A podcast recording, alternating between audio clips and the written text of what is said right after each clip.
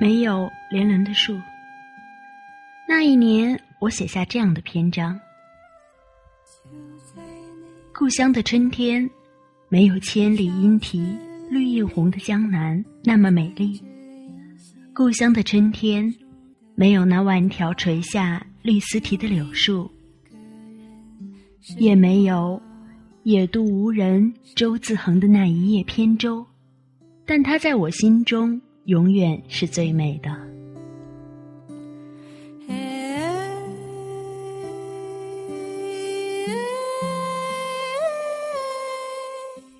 那一年我十七岁，那一年我已离开这个故乡整整三年。那一年我踏上漫漫求学之路的第二站。那一年。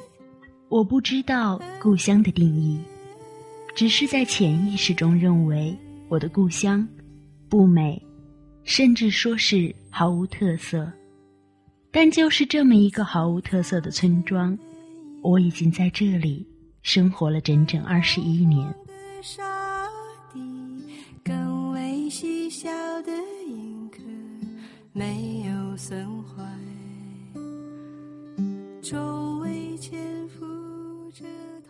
若是此刻叫我描述这个小村庄，我是该如何向你描述呢？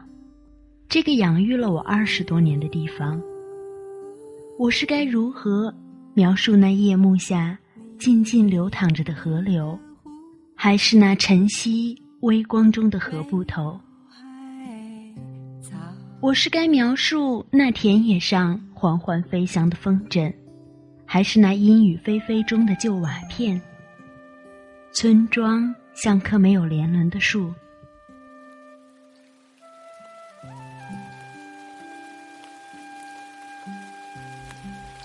商时风，唐时雨过后，他仍静静地屹立在这无边无际的孤独寂寞中，观那世间的别离和苦难。太多了，在那缓缓流淌的时光河流下的村庄，带给我的太多了。那我怎可说它不美？它只是美的含蓄，美的内敛。我怎么可以说它不美？至少它给过我那么多的回忆。在我离开它之后的每个夜晚，我都如此疯狂的思念，常在想，我的思念是它这个地方。还是这个地方的人和事。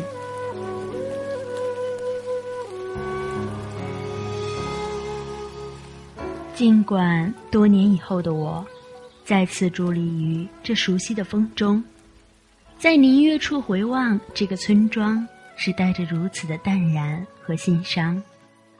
这个村庄没有山，只有河，只有那一条条交横纵错的河。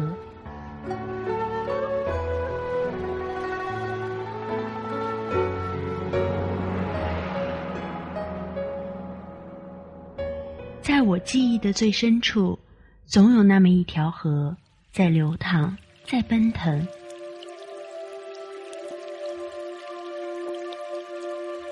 很多年以后，我才知道那条河叫松丽河，那座桥叫分金桥。南宋的《嘉泰会稽志》上说，分金桥。在县西六十里，旁有一训院。相传有兄弟分金，不愿独受于资，为此建桥。我不知道历史的真真假假、沉沉浮浮，我只知道那座桥一直守候着那条河流，直到如今的沧桑，乃至被贴上了危桥的标志。曾经不可一世，终究也只是过眼云烟而已。云烟散尽之际，还得前行。我记得那时，这村里的水很干净。每到夏天，父亲带着我去河里洗澡。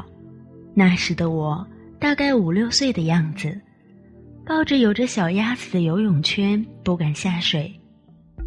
每次都是父亲推着游泳圈下去，然后我的小手紧紧抓着那浮柄，生怕一不小心就掉下水去。每当我看着哥哥和其他同龄的孩子自由自在的在水中变换着各种姿势的时候，我就觉得异常兴奋和羡慕。但我时至今日也不会游泳，说不清的怕水。我记得多年以前，爷爷和我说过，他乘着船去绍兴、去宁波。那时的宁波还没有如今的繁华，甚是破旧。我常常在想，爷爷走的是哪条水路呢？该是在这条河上泛起了他那只橹，静静的走向河的那端吧。我还记得那时候，爷爷说过，舅舅小时候很贪玩，老在河里面闭气不肯上来。爷爷怕他出事，每次都拿种田的铁耙扔他。童年的舅舅最怕的就是爷爷。如今河里游泳的人仍是有，只是那水已浑浊不堪。世事变迁，如今又是谁在那里撑着一叶轻舟？独自清唱着那忧伤的曲调。欢笑，我站在前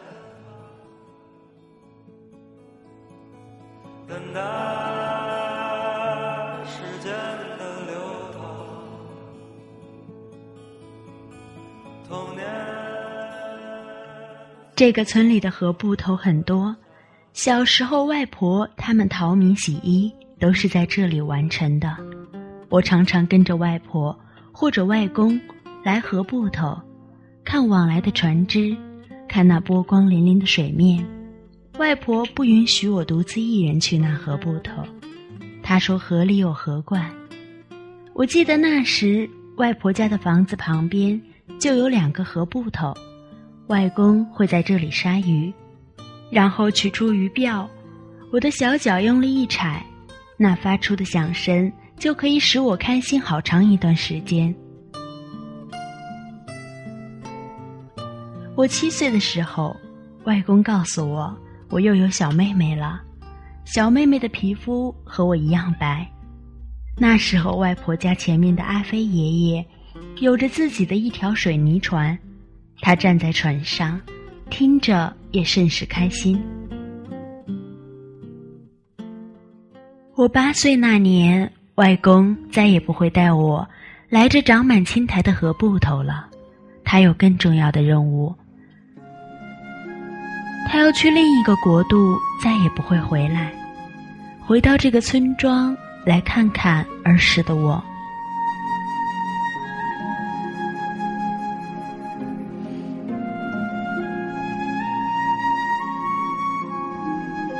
几年之后。我长大了，我仍是能看到那缓缓下沉、被水覆盖一半的水泥船。那船已经翻了，船上的人已在那个深秋不会回来。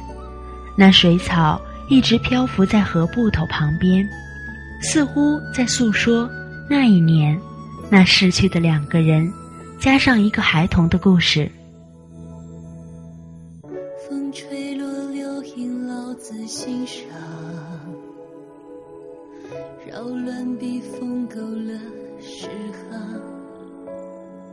天天格外晴，阳光淡然，只为迎接两个小生命的到来。喜悦过后，则是那悲痛的大哭。与血癌斗争过后，是外公的永眠。这个村庄，对生也好，离别也好。已是悲莫悲兮，多少人来到这个村庄，把自己的一生奉献于他，又有多少人在此长眠不再回来？花枝第几笔才够沧桑？苍风也曾几番轻狂，提取于过往中流。芳，那句被解作无常。我是该庆幸还是该悲哀？我生长在这样一个平凡的村庄，如此平凡的村庄，却有着不平凡的故事。到如今，我在细细回想那一个女人的故事，我仍深深的为她所悲哀、所痛苦。一位研究村庄文化的哥哥问我是否知道，分金湖畔曾有个疯女人。我回答。在我意识里，模模糊糊是有这么一个女人存在的。那时候我还很小，但我知道她家在哪里。那位哥哥问我是否知道她为何而疯。那哥哥缓缓地解释道：“那是上个世纪七十年代的事情了，你必然是不知道的。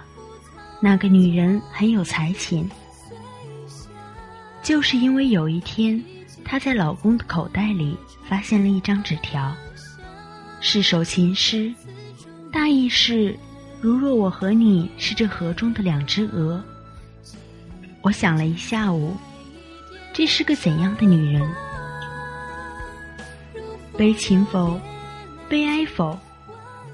我这一下午就为她的痴情而感到深深的悲伤，情字伤人。而在这个村庄中，仍有如此真性情的女子，是我之幸，还是我之悲？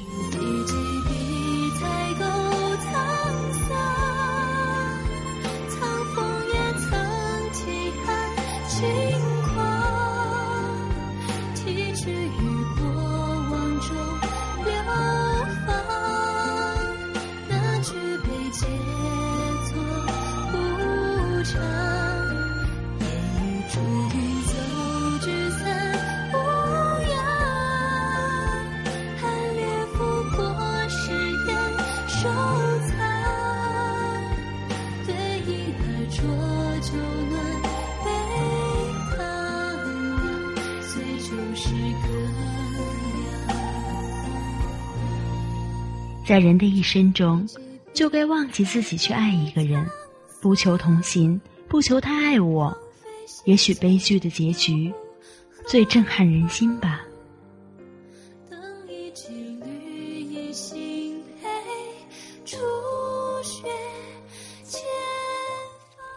今天傍晚，我撑伞悠悠地经过那桥下的人家，雨夜之中突然回眸，那装饰一新。却掩不了沧桑的房子，那个为情所困的女子曾生活在这里。